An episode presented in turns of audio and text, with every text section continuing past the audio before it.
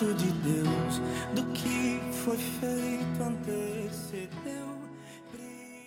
Colossenses 3, nós vamos ler do versículo 20 até o versículo, até o capítulo 4, verso 1.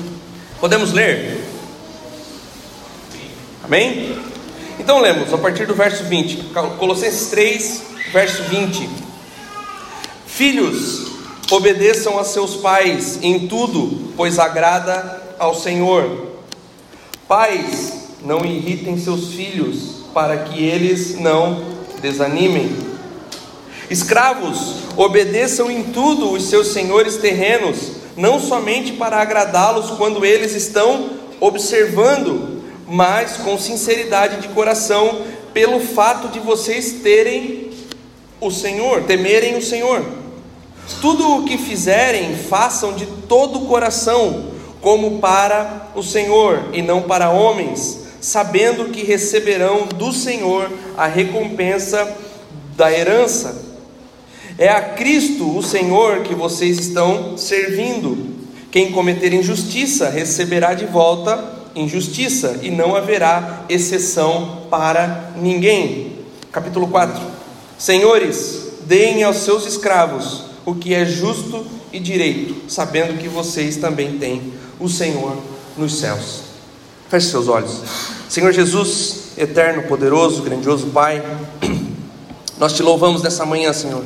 É uma manhã de alegria, Pai, onde nós trazemos à memória, Pai, aquilo que o Senhor realizou na cruz por nós, Pai. E sendo assim, Deus, nós queremos viver, Pai, da maneira que o Senhor deseja, Pai, com que nós vivamos, Senhor. Deus, as tuas escrituras nos dão a instrução para que isso aconteça, Senhor Deus, e que essas palavras hoje, Pai, possam trazer renovo, Pai, a nós, Pai. Que nós possamos ser transformados, Pai, por aquilo que as tuas, as tuas escrituras dizem a nós, Pai. Pai, que o teu espírito e a tua grandeza, Senhor Deus, seja manifesta no nosso meio, Pai, em nome de Jesus.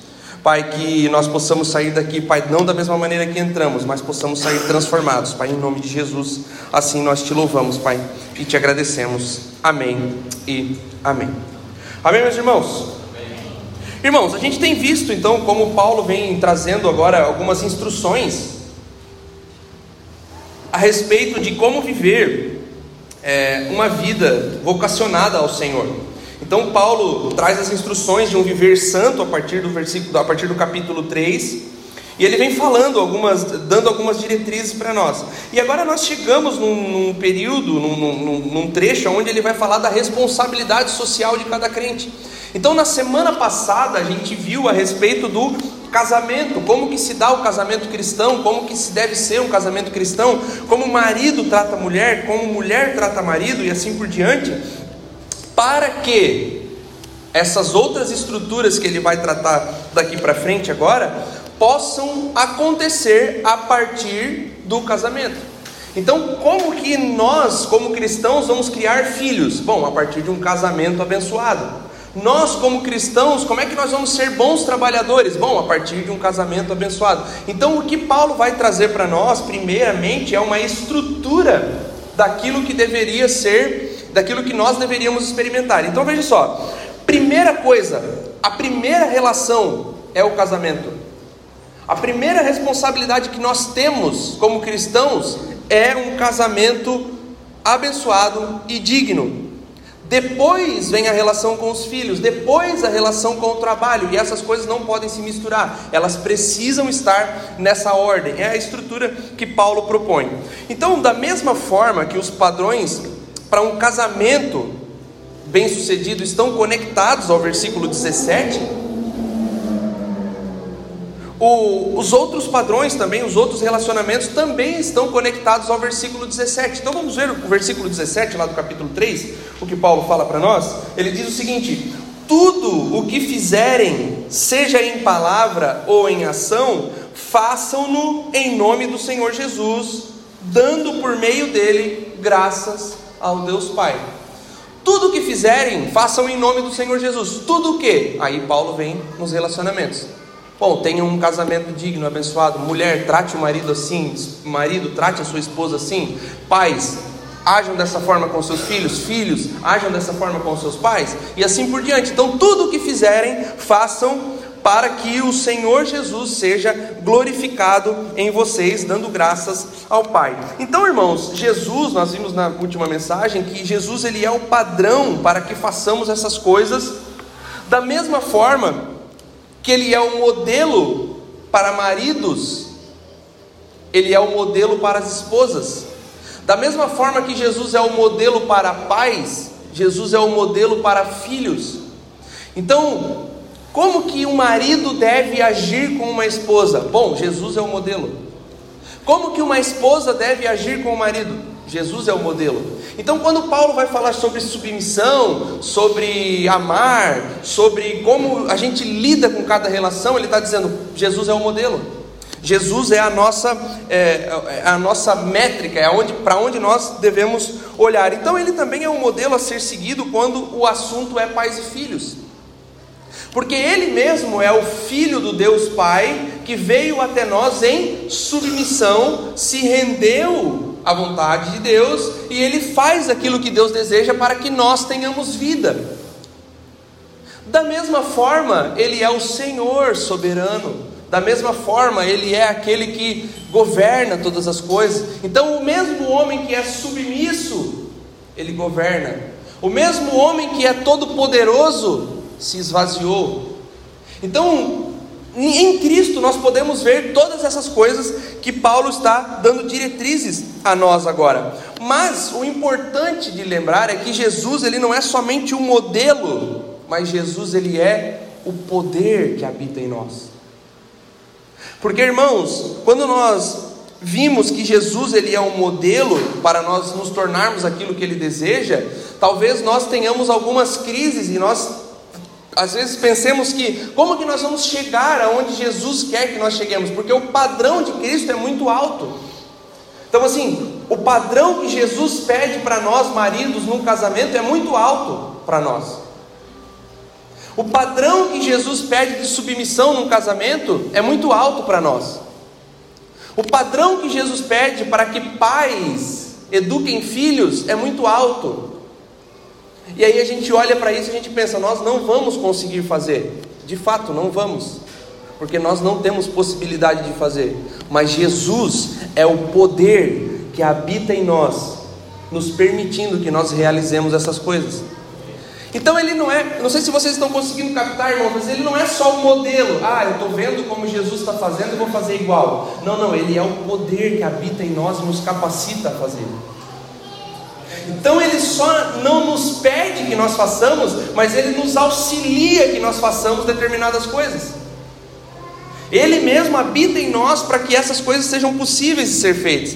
Então, entender que Ele é o poder é muito pertinente, irmão, pois as Escrituras nos cobram esse padrão que é extremamente elevado. Então, aos pais é: sejam iguais ao Pai Celestial. Aos filhos é: sejam filhos submissos, igual Cristo foi com o Pai Celestial. Se Jesus não for esse poder em nós, irmãos, nós então desmoronaremos. Nós não conseguiremos ficar de pé. Então nós sabemos que a relação entre pais e filhos, ela vem depois da relação de marido e mulher, como nós falamos na última mensagem, na última semana. E querer tratar da relação entre pais e filhos sem tratar da relação casamento é muito prejudicial porque nós precisamos, a primeira coisa, de casamentos dignos e abençoados por Deus. Agora, uma vez que nós tratamos de casamentos dignos, uma vez que o marido aprendeu a tratar a esposa de maneira correta, uma vez que a, a, a esposa aprendeu a tratar o marido de maneira correta, agora nós aprendemos a lidar com os filhos. Porque esse é o erro, irmãos, que nós estamos cometendo hoje. Nós estamos fazendo curso sobre como lidar com os nossos filhos, mas nós nem lidamos com os problemas do nosso casamento ainda. E Paulo está falando ao contrário, ele está dizendo: não, primeiro arruma o teu casamento, depois aprende a lidar com os filhos. Então, para quem não tem filho ainda, primeiro tenha um casamento digno, depois tenham filhos. Para quem já tem filho, arruma as coisas que estão desconcertadas, no seu casamento e depois trata dos filhos. Então é isso que Paulo está falando para nós agora. Nós precisamos ter um casamento abençoado para que nós possamos tratar dos filhos. Não obstante, irmãos, não é incomum nós vermos pais e mães solteiras. Quem conhece um pai e uma mãe solteira aí? Pais e mães solteiros, solteiros eles, eles tendem a ter mais dificuldade. E eu não estou aqui dizendo que é, o problema é deles, né? Mas nós estamos dizendo que existe uma estrutura que o Senhor fez, que é marido e mulher, casamento digno e abençoado, para que possam então ser criados filhos da maneira que Deus deseja. Então, um pai ou uma mãe solteira está fora desse plano de Deus então tem um pouco mais de dificuldade, vai ter um pouco mais de sofrimento, vai sofrer um pouco mais para cuidar dos seus filhos. Isso é fato, irmãos, isso não é, não é achismo, isso é ou imagine você que é mãe ou pai, seria mais difícil criar um filho sozinho, sim ou não? Então nós temos uma estrutura clara que Paulo está dando para nós. Os filhos, irmãos, então eles são frutos naturais do casamento entre um homem e uma mulher. E felizes são os filhos que podem contar com um lar onde se encontra amor e submissão mútuos, nos moldes que nós já vimos também na última semana. Quem ama, doa. Quem ama, se submete. Quem ama, se entrega. Quem ama. Então o casamento ele se dá dessa maneira. E a partir do momento que o casamento se dá dessa maneira, aí nós estamos prontos a falar de filhos. Então, diante de um casamento abençoado, meus irmãos, é muito mais fácil nós guiarmos os filhos em um caminho correto, tendo em vista que, ao terem filhos, um casal participa da atividade criadora de Deus. Diante disso, quando nós falamos em criar filhos, irmãos, pode dar a impressão que nós fomos, né? Nós somos os criadores dos nossos filhos, mas não é sobre isso que Paulo está falando aqui. Todos nós somos criaturas de Deus. Então, nós somos imagem e semelhança de Deus, e por mais que criar significa dar origem, quem deu origem a todas as coisas foi o Senhor. Então todos nós somos criaturas de Deus, ao passo que os seus filhos, os nossos filhos, eles também são criaturas de Deus. Uma criança é uma criatura de Deus. Mas quando os filhos eles são gerados pelos pais, quando uh, marido e mulher eles possuem filhos, a nós é dado, irmãos, uma pedra bruta que nós precisamos lapidar. Então você que possui filhos, irmãos, a você foi dada uma pedra bruta da qual você precisa lapidar com relação a caráter, com relação à convicção. O caráter do seu filho vai ser moldado a partir de você. As convicções dos seus filhos vão ser moldadas a partir de você. Aos pais, irmãos, é entregue uma coisa sublime. Você é que dá e que molda a cosmovisão do seu filho. O que, que é a cosmovisão? É uma visão de mundo. Então, de que maneira o seu filho vai enxergar o mundo? Bom, da maneira que você representar e apresentar o mundo a ele. Então, por isso, irmãos, que nós como igreja e biblicamente também falando, nós não acreditamos em maldição hereditária. Não existe maldição hereditária. Sabe o que, que existe, irmãos? Malcriação hereditária.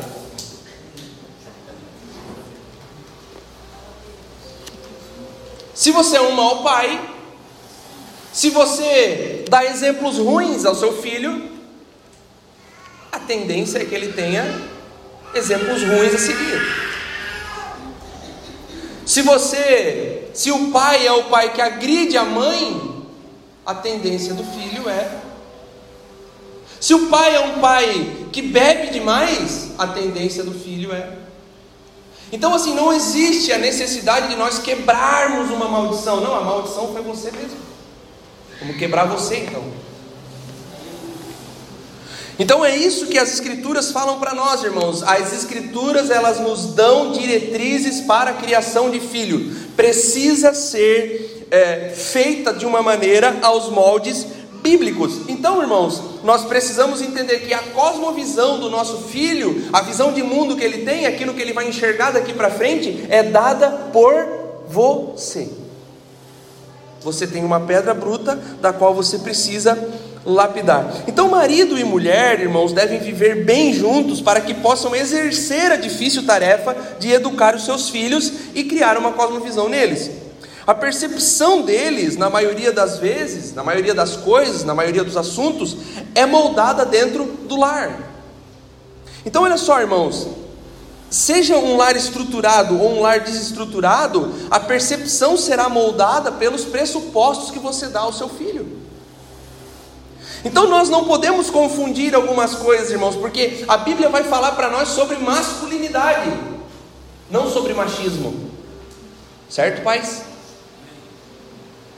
Porque a masculinidade é diferente do machismo. O machismo é o machismo, é aquela coisa de, não, eu mando, vocês obedecem, eu sou o cara. A masculinidade não, a masculinidade é, eu sou um pai de família, eu cuido de vocês, vocês podem ficar tranquilos, porque tem homem no... tem homem aqui, porque podem.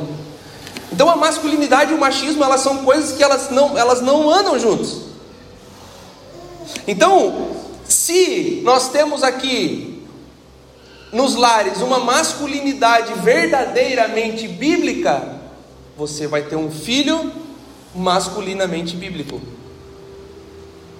Então é sobre isso, irmãos, que nós precisamos nos atentar, porque os pressupostos que nós damos para os nossos filhos e as coisas que nós falamos para os nossos filhos são as coisas que moldam os pensamentos deles. Então, nos versos, irmãos, onde Paulo fala sobre o casamento, Paulo lida com partes débeis do casamento. Então ele vai dizer que a mulher ela tem dificuldade de submissão, então ele vai falar da submissão da mulher. Ele vai dizer que o homem tem dificuldade de amar, então ele vai falar para que o homem ame a sua mulher mais do que tudo. E ele vai colocar essas coisas não como uma, uma, um ofício, né, mas ele vai colocar como posturas, não são funções, são posturas de cada um, a postura do homem, a postura da mulher. E nós não sabemos como eram os lares desse tempo aqui, mas a pergunta é: será que os lares que Paulo está tratando aqui, eles foram moldados por um desregramento? Será que era comum que os filhos desobedecessem os pais? Será que a obediência dos filhos aos pais era uma atitude, era, um, um, um, era algo pesado demais para ser exercido? Porque será que era algo, era algo débil nos filhos a obediência? Porque veja só, irmãos, é algo do nosso tempo. Não sabemos se era do tempo de Paulo, se Paulo está tratando aqui de filhos realmente desobedientes, mas é algo do nosso tempo.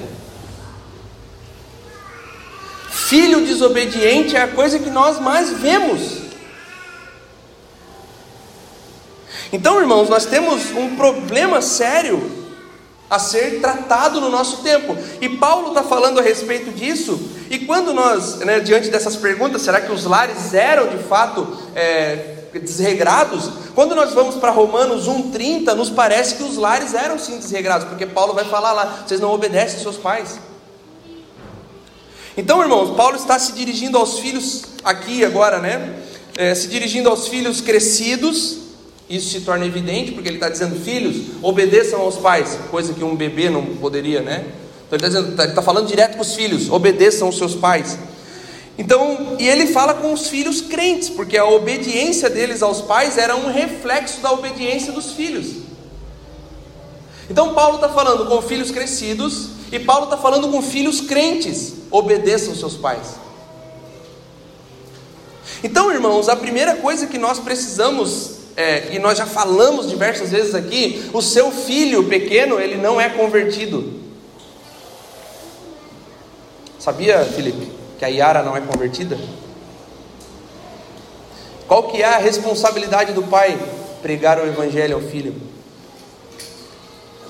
Então, à medida que nós vamos pregando o Evangelho aos nossos filhos e, e, discipulando os nossos filhos, é que nós permitimos que eles então conheçam a Jesus. E a partir do momento que eles conhecem a Jesus, é que aí eles podem se atentar para isso que Paulo está falando. Paulo está dizendo: Filhos, obedeçam seus pais. Versículo 20 lá, irmão, de novo. Filhos, obedeçam aos seus pais em tudo, pois isso agrada ao Senhor. Isso agrada ao Senhor. Então, olha só o versículo 20, meu irmão. Nunca significa obedecer ao pai cegamente. Nunca significa obedecer ao pai contra o Senhor. Não é isso que Paulo está dizendo. Paulo está lidando com famílias crentes. Então nós estamos partindo, irmãos, de que existe um lar estruturado aqui. Porque às vezes nós pensamos que isso é independente de qualquer coisa. Mas nós precisamos saber de uma coisa específica, porque nós estamos acostumados a ouvir honrar pai e mãe, honre pai e mãe. Mas só que honrar pai e mãe, irmãos, é fazer o que é certo, ainda que seu pai faça o que não é certo. Então, assim, como que eu devo honrar o meu pai e a minha mãe? Bom, faça o que é certo, independente de que se o seu pai faz o que é certo ou não. Dá para entender? Meu pai é todo desregrado. Bom, então faça o que é certo você. Porque assim você vai honrar ele. Porque nós pensamos, irmãos, quando nós falamos a respeito de honrar pai e mãe, nós pensamos, bom, eu tenho que obedecer o meu pai cegamente, independente do que ele faça, independente do que ele diga. Se ele mandar eu desobedecer o Senhor, eu vou ter que desobedecer o Senhor. Não honrar pai e mãe não é isso, irmãos. Honrar pai e mãe é fazer o que é certo, mesmo que ele não faça o que é certo. Então, obedecer de fato é seguir a Cristo, seguir Jesus como um modelo. E Ele mesmo é o poder que habita em nós. Então, Paulo está partindo do princípio que nós estamos lidando com lares cristãos e que nós precisamos tomar cuidado com aquilo que nós fazemos e com as, as, as, ações que nós tomamos. Então, partindo disso, meus irmãos, ele manda que os filhos obedeçam aos pais, porque isso agrada ao Senhor e glorifica ao Senhor, e se glorifica ao Senhor, então vale a pena. Honrar pai e mãe glorifica a Deus, se glorifica a Deus, vale a pena. O verso 22, Paulo cita a comunicação dos pais com os filhos, porque ele vai dizer o seguinte: não irritem seus filhos, não irritem seus filhos para que, para que eles não se desanimem. Então vale lembrar, irmãos, que a palavra usada para pais aqui não está se tratando só do pai, mas dos pais dos dois, do casal. Então olha só, como os pais podem irritar os seus filhos a ponto de desanimá-los? Porque como que você, assim, a maioria de nós aqui, a maioria de vocês tem possuem filhos pequenos. E aí a pergunta que foi, como que eu posso irritar o meu filho? O que, que eu, aonde está o erro na minha comunicação com meu filho a ponto de que eu possa desanimá-lo? Aí a gente vai ver algumas coisas que são muitas maneiras, irmãos. A primeira delas é a incoerência. Ou seja, falam uma coisa e vivem outra. Pregam uma coisa e vivem outra. Aquilo que o pastor Leandro falou, lembram? Somos calvinistas, ah! Mas a gente não consegue criar os nossos filhos. Somos bíblicos, uma igreja bíblica, cristã bíblica e tal. Mas a gente não consegue colocar princípios bíblicos básicos dentro da nossa própria casa. Ou nós não conseguimos viver basicamente como cristãos. Então, a incoerência é a primeira das, das formas com que nós possamos, com que nós podemos desanimar os nossos filhos. Façam o que eu digo, mas não façam o que eu faço. É assim, irmãos? Olha, me obedeçam. Meu, mas nem tu age dessa forma. Bom, faz o que eu digo, só não faz o que eu faço. Então a incoerência é a primeira maneira com que nós podemos desanimar os nossos filhos. Então, irmãos, nós podemos perceber que o colapso de autoridade que nós temos na sociedade atual apenas reflete o colapso de autoridade que nós temos nos nossos lares. Não sei se vocês viram, mas essa semana na internet é, rodou bastante um vídeo de um rapaz que tirou nota baixa e agrediu o professor. Vocês viram isso? Agrediu não, né? ele deu um soco no professor e depois apanhou ainda. É burro e apanhou do professor ainda. Irmãos, o colapso de autoridade, preste atenção, que nós temos na sociedade atual é um colapso de autoridade que começa no lar. O seu filho não te obedece, ele não vai obedecer os outros lá fora. Se o seu filho é desobediente, ele vai ser desobediente lá fora. Então, olha só, irmãos, os filhos dificilmente obedecerão professores. Se seus filhos te desobedecem. Se seu filho te desobedece, irmãos, dificilmente ele vai obedecer os patrões que ele terá no futuro. Se seu filho te desobedece, meus irmãos, em casos mais extremos, ele nem obedecerá à polícia. Então, esse colapso de autoridade que nós temos na sociedade, irmãos, onde ninguém obedece ninguém, onde parece que a coisa anda desregrada de fato, começa no lar. Os nossos filhos têm problemas com autoridade. Os nossos filhos, eles têm problema com autoridade. É fato. Não é via de regra, irmãos. Olha só, não é via de regras. Mas filhos, eles não, não, eles não criam problemas. Eles apenas demonstram problemas, revelam problemas. Meu, meu filho criou um problemão. Cara, será que ele criou ou ele só revelou um problema que está dentro da tua casa? É bucha, né?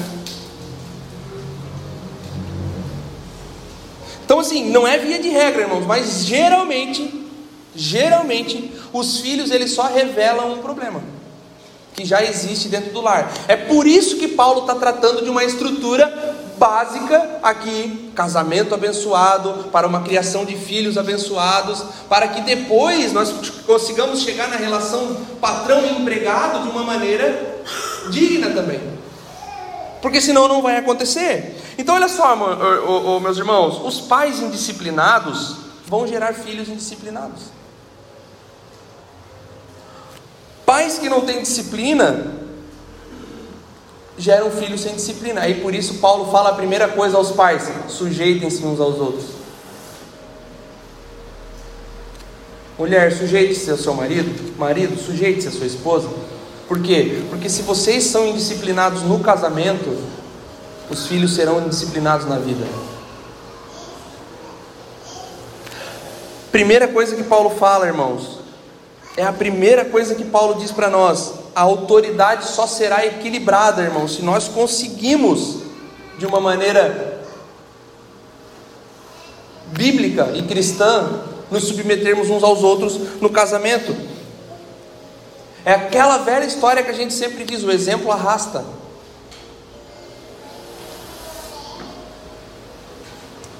Uma outra forma, irmãos, de irritar os filhos a ponto de desanimar é a falta de diálogo. Tempo para ouvir, tempo para orientar os seus filhos. Quando as regras elas não são claramente postas à, à mesa, quando os nossos filhos não sabem o que realmente eles devem obedecer, as coisas saem do lugar. E é tudo gerado por uma falta de diálogo, por uma falta de postura dos pais, por uma simples conversa. Pais precisam de tempo para ouvir e conversar com os seus filhos. Meu, eu não tenho tempo, meu irmão. Então, olha só, a comparação também aonde os pais fazem entre, uns filho, entre um filho e outro pode irritar os seus filhos. Comparar um filho com o outro também é prejudicial, acarreta disfunções dentro da família. Cada filho, irmão, ele é único. Cada ser é único. Cada um é uma criatura diferente da outra. Então, ser severo com um e passar a mão na cabeça do outro não funciona. Ser rude demais com um e rude de menos com o outro não funciona. Não faz bem. E uma outra forma é quando os pais não chegam num acordo, irmãos, da maneira como educar os seus filhos. Um desautoriza o outro. Já viu isso? Pai, posso tal coisa? Ah, fala com a tua mãe. Mãe, posso? Ah, fala com teu pai. Um joga para o outro. Aí de repente um diz, não, pode fazer. Aí o outro diz, não, não pode. Não pode, não pode. Irmão, isso já é uma, uma falta de diálogo no seu casamento. Já é uma falta de combinação entre você e sua esposa que vocês não conseguem passar para os seus filhos. Então, existem várias formas na comunicação com os filhos que nós podemos, irmãos, irritar os nossos filhos. Então, Paulo está sendo severo: pais, não irritem seus filhos para que eles não desanimem. Pais, estejam cientes daquilo que você está fazendo para que os seus filhos não desanimem. Então, qual que é a estrutura? Primeira coisa, nós precisamos lidar com os nossos casamentos. Depois, irmãos, nós precisamos aprender a lidar com os nossos filhos. E a respeito de pais e filhos, nós temos uma exposição toda feita em Efésios, que você pode acompanhar lá no Spotify. E aí, irmãos, Paulo vai chegar agora numa relação aqui entre patrão e empregado. Ele parte para essa última relação aqui na estrutura que ele estabeleceu, que nós vimos que vai acarretar naquilo da maneira como nós criamos os nossos filhos. Porque se os nossos filhos são é, obedientes e disciplinados, eles vão ser bons funcionários, obedientes e disciplinados. Então Paulo agora chega nessa relação de trabalho e é onde que ele dá a instrução mais longa e mais dura. Então Paulo usou um verso para falar de mulheres, ele usou um verso para falar de maridos, ele usou um verso para falar de filhos e um verso para falar de pais. E agora ele usa quatro para falar de patrões e escravos. Então olha só, irmãos, precisamos lembrar de uma coisa. Ele dá uma instrução aqui, e nós já falamos a respeito que a escravidão do século I ela era completamente diferente da escravidão que nós conhecemos no nosso mundo ocidental. Então a escravidão que nós brasileiros conhecemos era uma escravidão puramente étnica. Então assim, os negros eram escravos e simplesmente porque eles eram negros, eles eram escravos. A escravidão no século I ela era diferente. A escravidão no século I ela era alguém podia se dar como escravo. Então hoje você vai fazer um financiamento, você dá lá a sua casa como garantia, né? Antigamente se dava como garantia. Não pagou, virou escravo. Alguém podia nascer filho de escravo, então existiam várias formas de ser escravo. A escravidão que nós conhecemos é uma escravidão diferente. A escravidão é, lá era uma escravidão que outras situações poderiam causar a escravidão. E a igreja nesse tempo, irmãos, era um grupo muito minoritário. Então a pergunta que se faz é: por que, que Paulo está falando escravos obedeçam e ele não está combatendo a escravidão? Bom, primeira coisa, a escravidão era uma estrutura muito entranhada naquele tempo. Então Paulo sabia que a igreja era um grupo muito pequeno e sem influência política nenhuma. Então ele vai dizer: nós não podemos contra a escravidão, nós não temos como fazer nada contra a escravidão, nós só podemos agir como cristãos sendo escravos ou sendo donos de escravos. Então ele vai estabelecer esse mandato para nós. Só que Paulo ele vai dizer algumas instruções, por exemplo, em 1 Coríntios 7, 21, ele vai incentivar os escravos pela busca pela liberdade, mas nunca por meio da rebelião. Busquem a liberdade se for possível, mas nunca por meio de rebelião.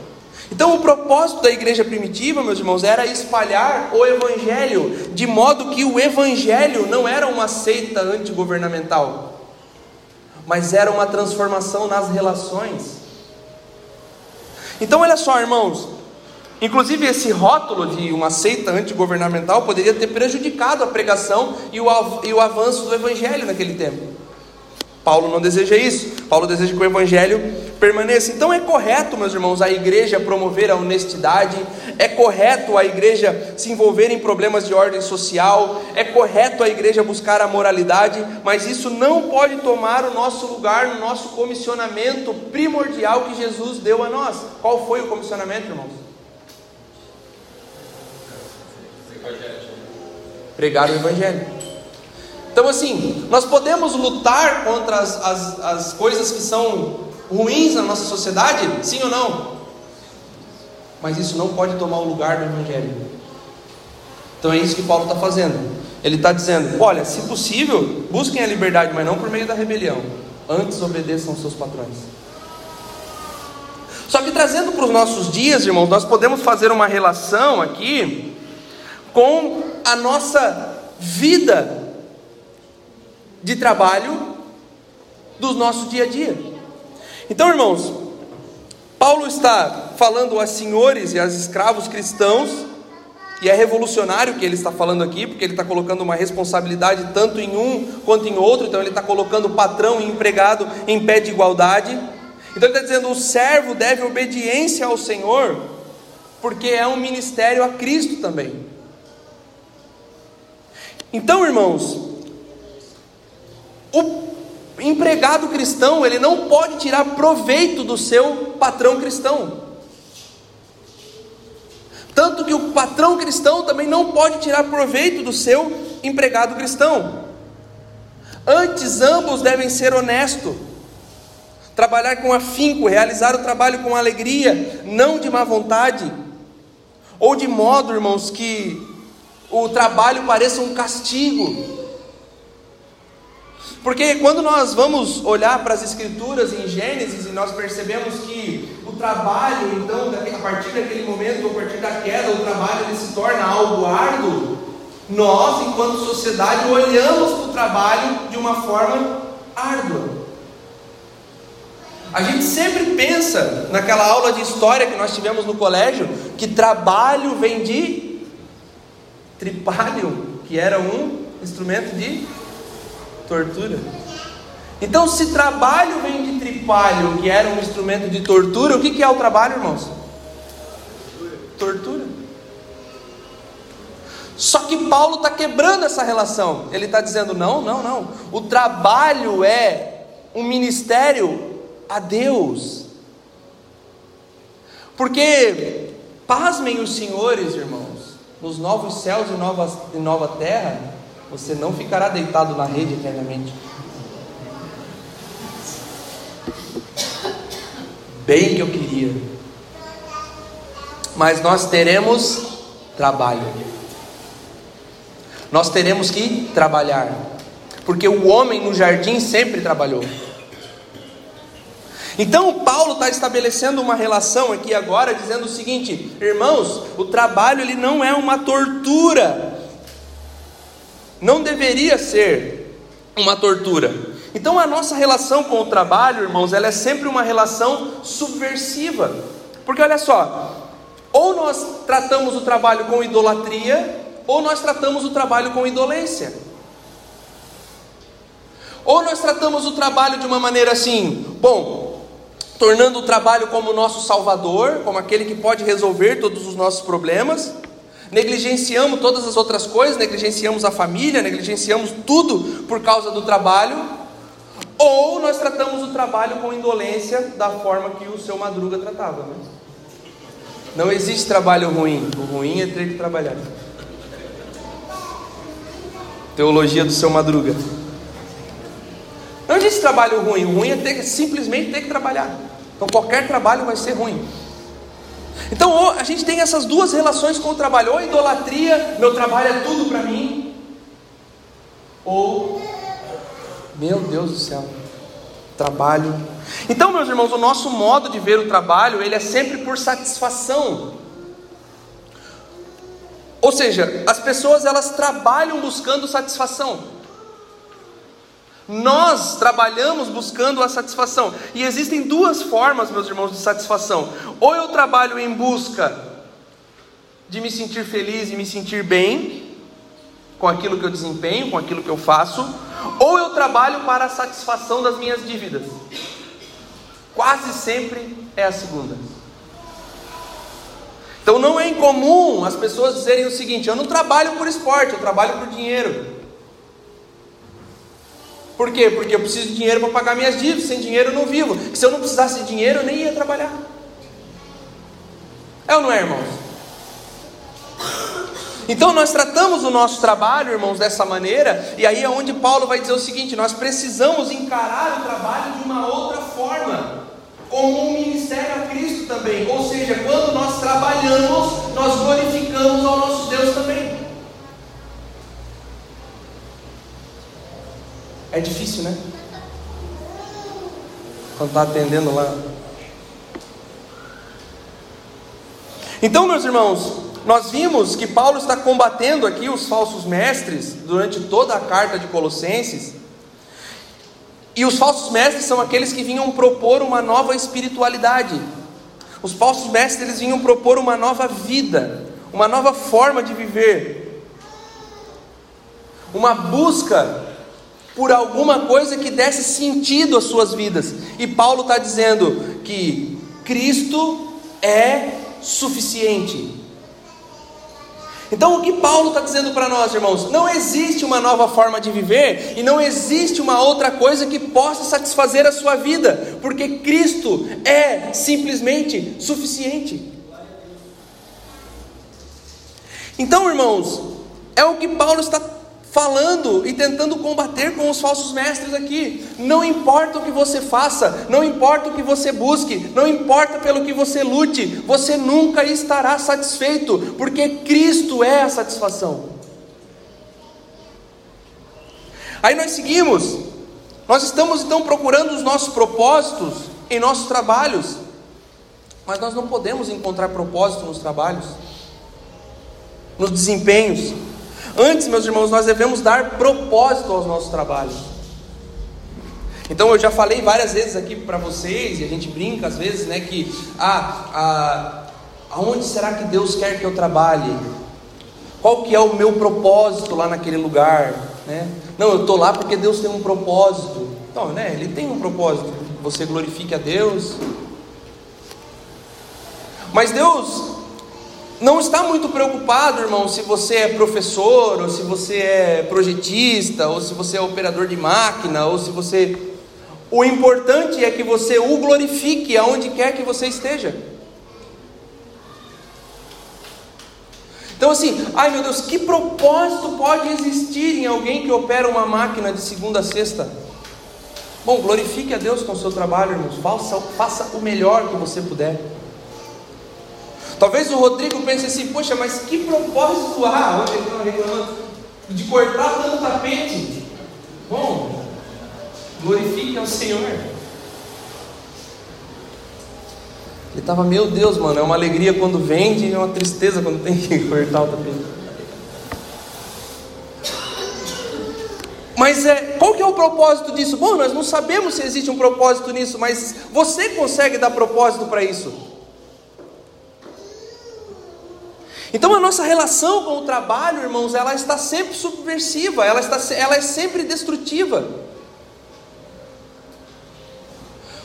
A maioria de nós está aqui agora pensando nos seus trabalhos e pensando, tenho que trabalhar amanhã. Meu Deus, amanhã é segunda, Jesus. Então, irmãos, se as palavras de Paulo elas são desafiadoras para nós, para que você trabalhe bem, para que eu trabalhe bem, e para que nós possamos dar o nosso melhor, e aquele que dá o seu melhor serve a Deus, isso é desafiador para nós, imagina quão desafiadoras eram as, eram as palavras de Paulo para escravos. Escravo, trate bem o seu Senhor, meu Deus. Escravo, trabalhe com afinco. Aí você está pensando, meu Deus, mas eu sou realmente um escravo do meu chefe. Então pega a palavra de Paulo, escravo, faz o seu melhor. Imagina, irmãos, quão desafiador era isso aqui no século I. Só conseguiremos cumprir isso aqui através do poder de Cristo que habita em nós. Nós só conseguimos, irmãos, criar os nossos filhos de maneira bíblica. Nós só conseguiremos honrar os nossos pais de maneira bíblica. Nós só conseguiremos honrar os nossos trabalhos de maneira bíblica se o poder de Cristo habitar em nós. Senão, não será possível. Legal, pastor, tu está falando tudo isso, mas eu não sei como fazer. Somente Cristo Pode. Então qual é a primeira coisa que eu preciso fazer? Buscar a Cristo. Se encharcar de Cristo. Então a nossa vida, irmãos, ela é desafiadora como um todo. A nossa vida, ela é um malabarismo o tempo todo. E por que, que a nossa vida é um malabarismo? Porque nós tratamos as coisas com desconexões. Nós tratamos as coisas com regras diferentes para cada âmbito da nossa vida. Nós não conseguimos, meus irmãos, viver tudo para a glória de Deus. Aí nós começamos a fatiar a nossa vida, a, gente, a nossa vida espiritual, a minha vida financeira, a minha vida profissional, a minha vida amorosa, a minha vida. Aí a gente trata todas essas coisas com regras diferentes e nós não conseguimos fazer um apanhado disso tudo. Então aqui na igreja eu sou uma bênção, lá no meu trabalho eu sou um capeta. Na igreja eu sou um tipo de homem, mas no meu casamento sou outro.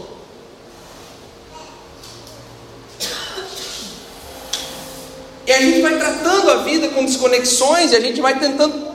A gente se pega em algum momento tendo que equilibrar todos esses pratos. Né? Equilibra um aqui, roda o outro e tal. Agora está capengando aqui tal. Agora aqui está.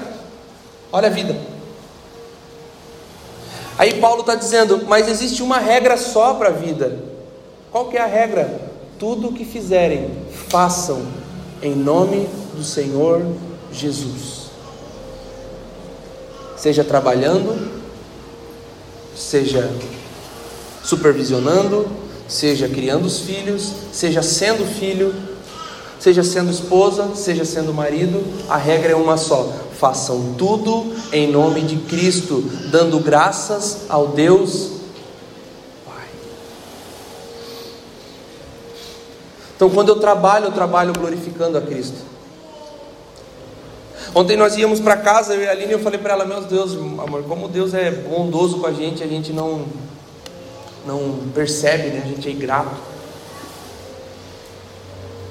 Irmão, roubaram o meu carro, eu estou com um carro emprestado. A gente está passando por um momento difícil, mas ainda assim sobram momentos bons na nossa vida. Desfrutamos de um bom café ontem com o Afonso com a Aline. Um bom café, né? Um bom café.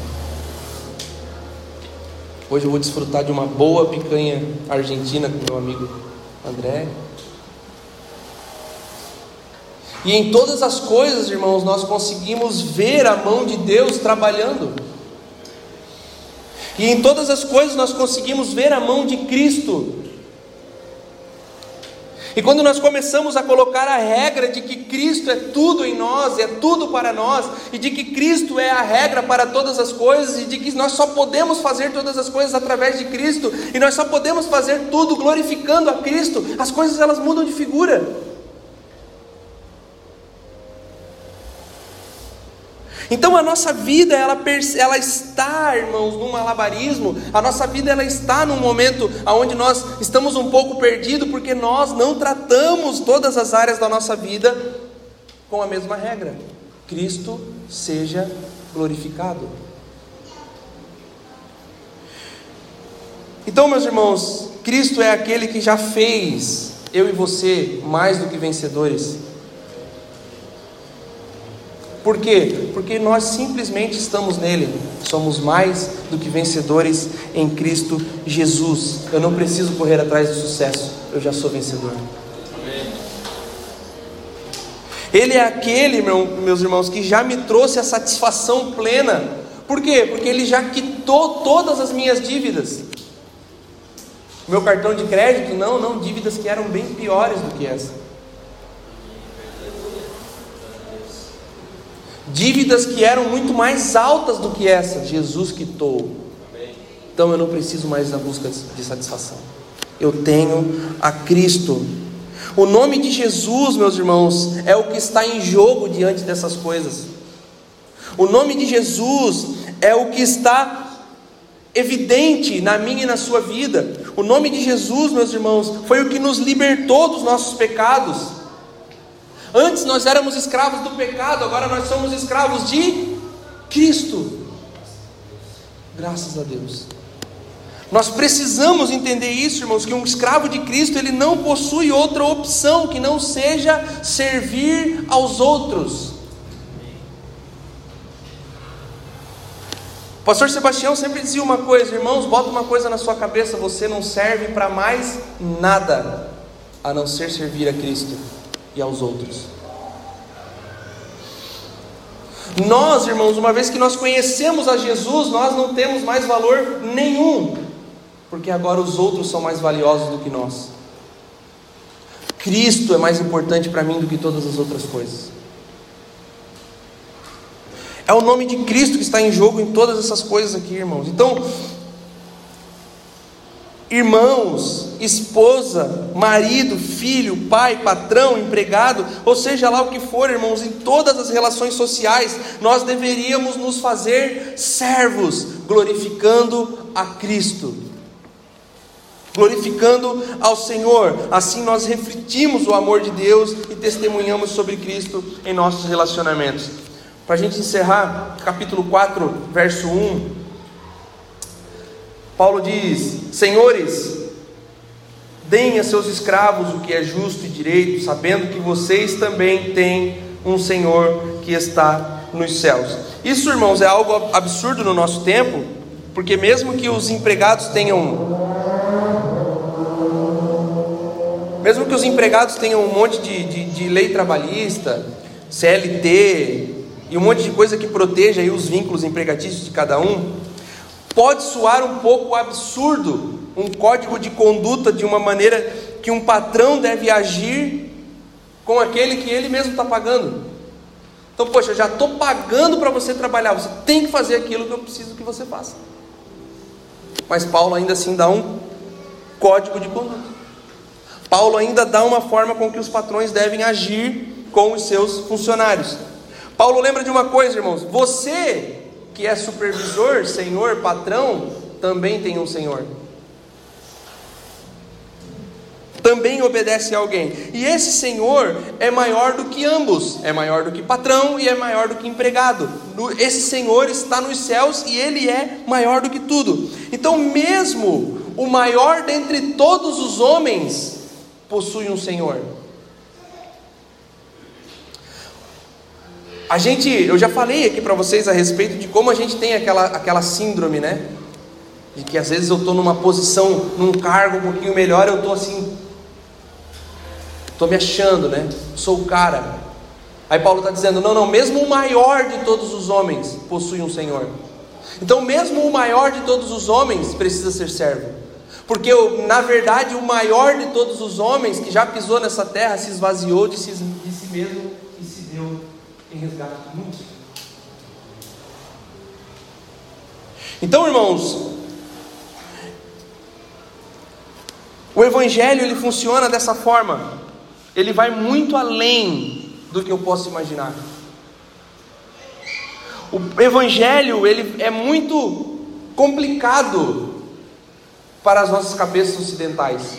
Nós estamos sempre pensando, o evangelho é a minha satisfação o Evangelho e as Escrituras falam sobre o meu bem-estar, a igreja é sobre o meu bem-estar, a igreja é para que eu busque as bênçãos do Senhor, então eu percebo e eu venho à igreja para que eu possa ter um, casa, um, um, um trabalho abençoado, onde eu ganhe bem, trabalhe pouco e tal, e eu possa resolver os meus problemas é, financeiros e aquela coisa toda, e o Evangelho de Jesus, na verdade, não é nada disso. O Evangelho de Jesus é sarrafada no lombo, irmão. Serve, serve a quem? Uns aos outros. Serve a tua esposa, serve teu marido, serve teu patrão, serve os teus irmãos. Serviço, vai, se doa, se lasca, meu Deus, esse é o, evangelho, é, o Evangelho de Cristo, irmão. E pior, Cristo não baixa o padrão. Cristo não baixa o padrão, meus irmãos. E por, é quando por, por intermédio de Paulo, Cristo ele nos dá algumas diretrizes para que nós vivamos como pessoas íntegras. Ele deseja que nós testemunhemos dele mesmo. Então, quando Paulo está dizendo, quando é por intermédio de Paulo, ele está dizendo assim: sejam bons maridos, sejam bons funcionários, sejam bons. Ele está dizendo o seguinte: por intermédio de vocês, eu me revelarei ao mundo. De novo, irmãos, é o nome de Cristo que está em jogo, não o seu. Por isso que ele vai dizer: sirvam. Não é sobre vocês, o Evangelho não é sobre vocês, o Evangelho é sobre mim mesmo. Porque é lícito e Cristo quer ser glorificado. Então, irmãos, cada ato da nossa vida, em todos os âmbitos, precisam seguir a mesma regra: evidenciar Cristo aos outros. Então, mesmo que não seja fácil fazer essas coisas, e mesmo que ele seja um padrão muito alto, ele ainda é o poder que habita em nós para fazer aquilo que ele mesmo deseja. Então, olha só, irmãos, lembre-se de uma coisa que a gente já conversou aqui também. Tudo o que Deus pede de nós, ele já nos deu em Cristo Jesus. Então, Deus está pedindo de nós o que? Santidade? Bom, Ele já nos deu em Cristo Jesus. O que, que Deus está pedindo de nós? Que nós amemos os nossos irmãos? Meu, é difícil, né, pastor? É, mas Ele já nos deu em Cristo Jesus. Então Deus não pede nada de nós que Ele mesmo não tenha nos dado. Quando Deus pede alguma coisa é porque Ele mesmo já nos deu na cruz de Cristo. Não há nada que Ele peça que Ele mesmo não nos dê. J. Carson diz o seguinte: se o ensino de Paulo, presta atenção, irmãos, se o ensino de Paulo sobre esses relacionamentos fossem levados a sério pela maioria dos cristãos, os lares seriam um antegosto do céu. Enquanto isso, os outros, vendo o quanto os cristãos se amam, podem ser atraídos para aqueles que os cristãos reconhecem como seu Senhor.